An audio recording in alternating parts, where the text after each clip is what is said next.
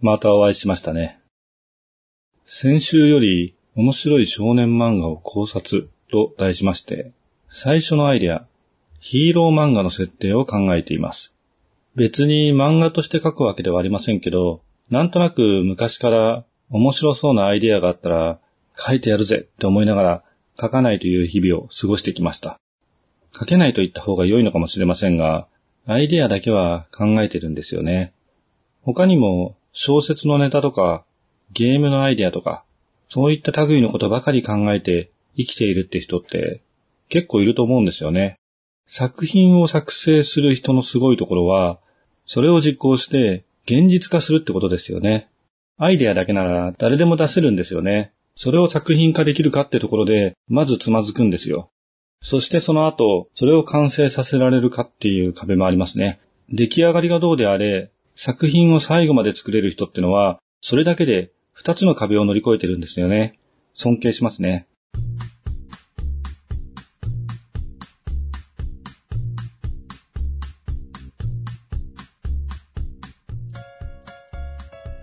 さらにそこから継続して作品を作れる人、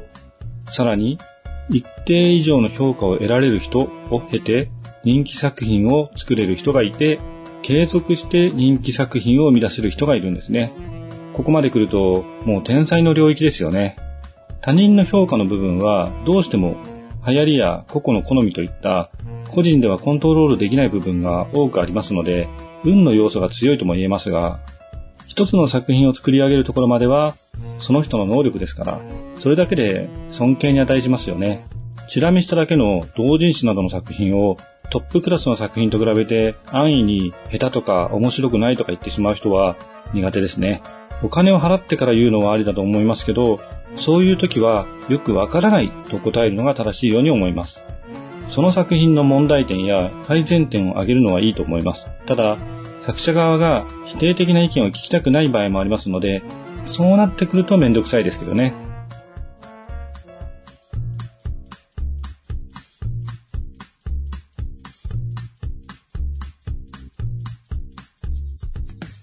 改めまして、夕闇堂の根岸です。物語で重要な要素としてプロットがあります。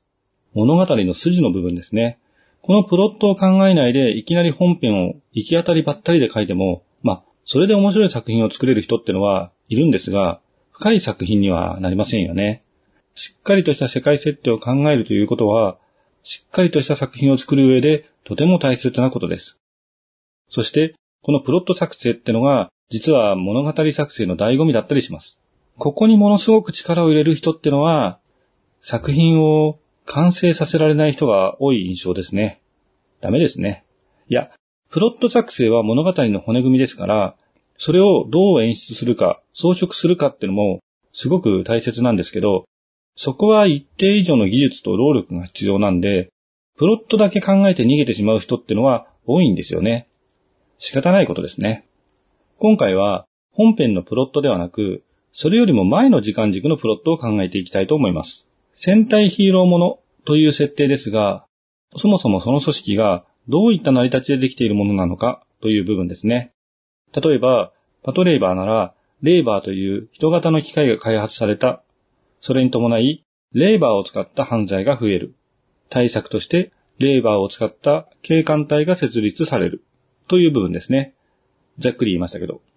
今回、戦隊ものといっても、女子のという部分が加わっていますので、この部分も不自然にならないようにしなくてはいけません。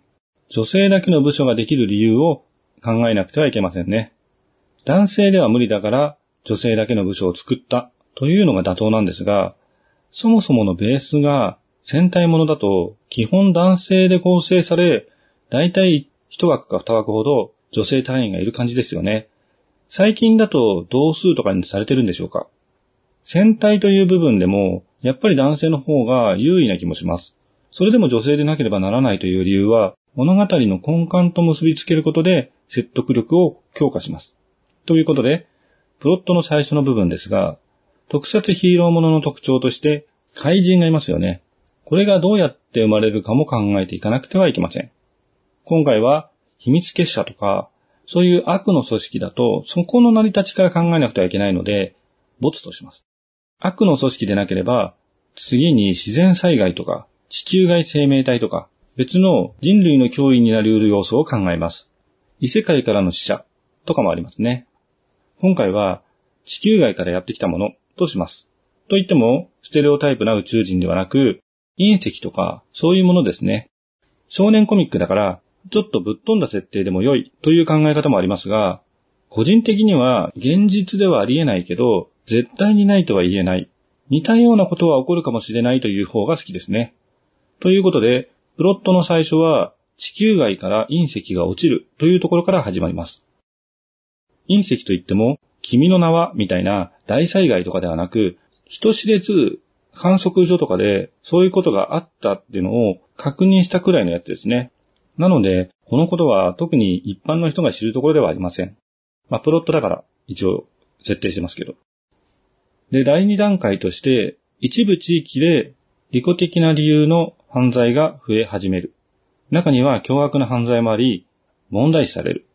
そしてここで怪人が登場です。怪人化する犯罪者が現れ始めるわけですね。利己的な犯罪と怪人化は一部地域に集中していることから、警察内で対策室が設けられます。これが部署の前進ですね。同時に原因を究明すべく調査班も設立。やっぱり博士的なポジションがいないと盛り上がらないですからね。それから少し時間が経ち、怪人対策室も正式な部署になって、怪人化の調査も進んでいきます。さて、ということで、怪人化の仕組みですが、一部地域に集中した利己的犯罪の犯罪者を調べてみると、多くの犯罪者に共通したウイルスを検知します。このウイルスこそが怪人化の原因となるわけですね。最近のコロナ禍でウイルスと聞くと感染方法が気になりますが、このウイルスは空気感染も飛沫感染もしません。このウイルスは感染者を怪人化させるだけですね。その副作用として利己的な思考を生み出すようになるわけです。そうですね。まず、サイコパス化し、その後、モンスター化します。このウイルスの感染方法ですが、実は最初の隕石はこのウイルスと一緒に蚊によく似た昆虫を連れてきています。それは本当に蚊と同じような生き物で、蚊の新種と捉えられてもおかしくありません。まあ、ウイルスによって蚊が突然変異したでもいいんですけどね。繁殖力もあって、すでにかなり広い地域に生息域を広げてしまっています。ただこの昆虫単体では人類の脅威にはなりません。怪人化した時、怪人はこの昆虫を好む甘い香りを出します。すると、この昆虫は蚊のように怪物に引き寄せられ、体液を奪います。まあ、香りじゃなくても何でもいいんですけど、その昆虫が反応するような何かを出すということでいいと思います。その体液にウイルスが含まれていて、別の個体へウイルスを運んでいきます。人以外にも運んでいるかもしれませんが、とりあえず反応するのは人だけということにしましょう。移し方は、まあ、普通に蚊と一緒で、人間の血を吸うときに体液を人間の体に移すということで、ウイルスが移るということですね。そして、ここが肝なんですが、ウイルスが一定以上体内で増えると発症しますが、体内でウイルスが消滅してしまうケースもあります。症状の進行に個体差があるってことですね。そして、このウイルスは男性の体のみ増殖するという特性があります。男性ホルモンとか女性ホルモンとかに反応するってことですね。これが組織が女性単位で構成される要因となる予定です。この男性のみ発症するという部分は最初はわからないわけですから、怪人対策部の構成は最初男性中心だったかもしれませんね。それがある事件をきっかけに女性中心へと変更されるんですね。ある事件とは男性隊員が怪人化するという事件がわかりやすいですよね。赤担当の主人公が憧れる先輩、もうこういう形にしちゃってますけど、主人公が憧れる先輩は、実は過去に怪人化した仲間を討伐したことがあるってエピソードは鉄板ですよね。ちょっとまとめると、怪人対策部が正式部署になるから、部署内に異変、怪人化ですね。怪人対策部の隊員は個々の戦闘能力が高く、怪人討伐に多くの犠牲者を出すことになった。この事態から怪人化リスク対策として男性隊員の採用がなくなったって感じですね。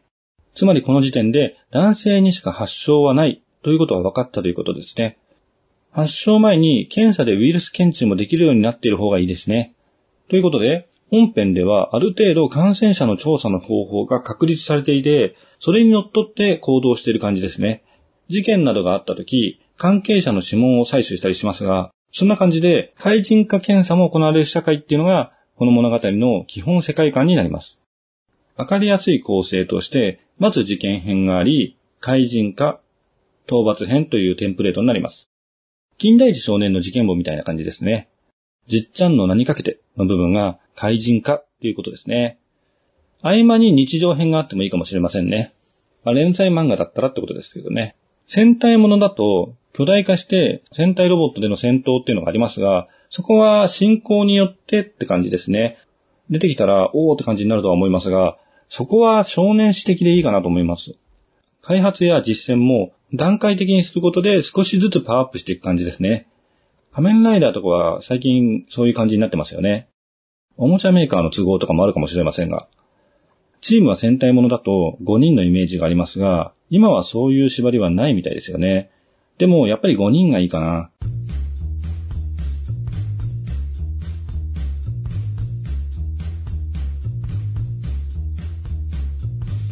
近距離対策に2人、中遠距離対策に2人、オペレーターに1人という感じで少し役割をはっきりさせた方がいいかなと思いますね。その方が戦略的に動きやすいというか、そういう演出がしやすくなるんですよね。ワールドトリガー的なやつですね。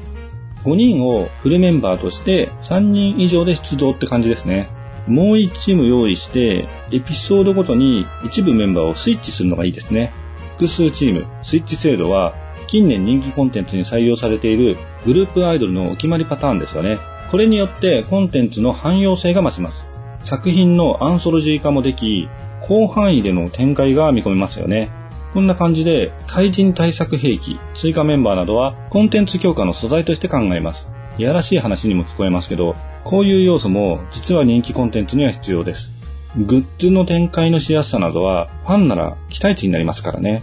こんなの出そう。出たら欲しい、重要な要素ですよね。この番組は、架空の中古書店、夕闇堂がお送りしました。